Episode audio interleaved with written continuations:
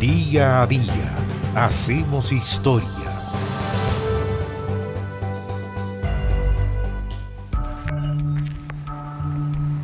La mañana del 6 de junio del año 1969, en Concepción, el grupo de extrema izquierda MIR, el movimiento de izquierda revolucionario, arrojó desnudo en el barrio universitario penquista al periodista Hernán Oces Santamaría, a quien habían secuestrado la noche anterior.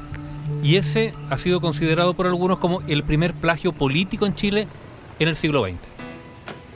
Hernán Oces había nacido en Concepción en 1930 y en el año 1947, con solo 17 años de edad, y mientras cursaba el último año de enseñanza media, empezó a trabajar como periodista deportivo en la antigua radio Simón Bolívar, tarea que siguió desempeñándose cuando ingresó a estudiar pedagogía en español en la Universidad de Concepción. Cuatro años más tarde, siendo estudiante universitario, fue contratado por el diario La Patria. En poco tiempo ascendió a jefe de crónica, después entró a otros periódicos, siempre en cargos de editor.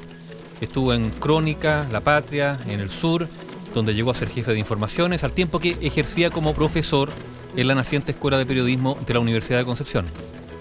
En el año 1969, Hernán Oces era además director de Noticias de la Tarde, un vespertino que publicó varias investigaciones periodísticas que fueron consideradas lesivas por parte de un sector del movimiento de izquierda revolucionaria, el MIR, un movimiento que recordemos había nacido en 1965, propugnaba la vía violenta para acceder al poder, admiraba la revolución cubana y criticaba a los partidos tradicionales de la izquierda chilena, calificándolos de reformistas. Esa organización, el MIR, irritada por los artículos de OCES, simplemente decidió secuestrarlo, en primer lugar para amedrentarlo, pero también buscaba obtener la identidad de las fuentes de las que OCES obtenía información sobre el movimiento. El mismo Hernán Oces relató lo ocurrido en un artículo publicado por el Diario El Sur de Concepción. Contó que se había reunido de noche para entrevistar a una joven que se hacía llamar Jimena Orrego, quien le daría información sobre la politización en la universidad, aunque en realidad esa joven estaba coordinada con los miristas. Fue ella quien lo condujo hacia la trampa al finalizar la entrevista.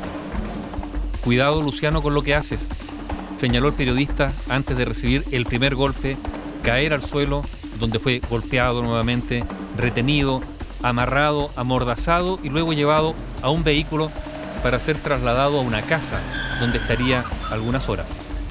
Al hablar de Luciano se refería al dirigente del MIR, Luciano Cruz, que participó del secuestro. Oces en esa casa fue desnudado, golpeado, torturado e interrogado. Incluso, relató, le pusieron un cuchillo en los órganos genitales. Finalmente lo sacaron desnudo y lo condujeron al barrio universitario donde fue abandonado. Inmediatamente me imaginé que se trataba de una humillación pública, declararía más tarde Oces, quien se quitó la venda que le habían puesto y buscó ayuda, pero dijo, la gente reaccionó como lo hace frente a un loco, o sea, lo evitaban. Finalmente recibió el apoyo del doctor Carlos Matamala, quien lo cubrió con su chaquetón y lo llevó a su casa en el auto de un amigo. Tras ese secuestro, el gobierno de Eduardo Frei Montalva pidió la designación de un ministro en visita para investigar los hechos. Una de las primeras consecuencias fue el allanamiento de varios domicilios particulares y también el allanamiento de la Universidad de Concepción, lo que generó debate sobre los alcances de la autonomía universitaria.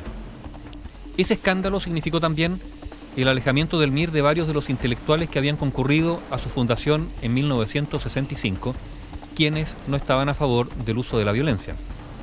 También los partidos de izquierda criticaron el secuestro, como el MAPU, a través de su dirigente Alberto Jerez, el socialista por boca de Adonis Sepúlveda y el comunista a través de declaraciones de su dirigente Orlando Millas. Posteriormente, OCES fue contratado por el Centro Internacional de Estudios Superiores de Comunicación para América Latina y se fue allí a hacer cargo a Ecuador, aunque a mediados de 1970 regresó a Chile asumiendo en varios cargos, por ejemplo fue director del diario La Discusión de Chillán y también del Austral de Temuco. Después de eso fue recontratado como profesor en la carrera de periodismo de la Universidad de Concepción. Hernán Oces falleció en Concepción el 23 de junio del año 2017. En esa ciudad fue secuestrado por el MIR y abandonado desnudo en el campus de la universidad la mañana del 6 de junio del año 1969. Bio Bio, la radio con memoria.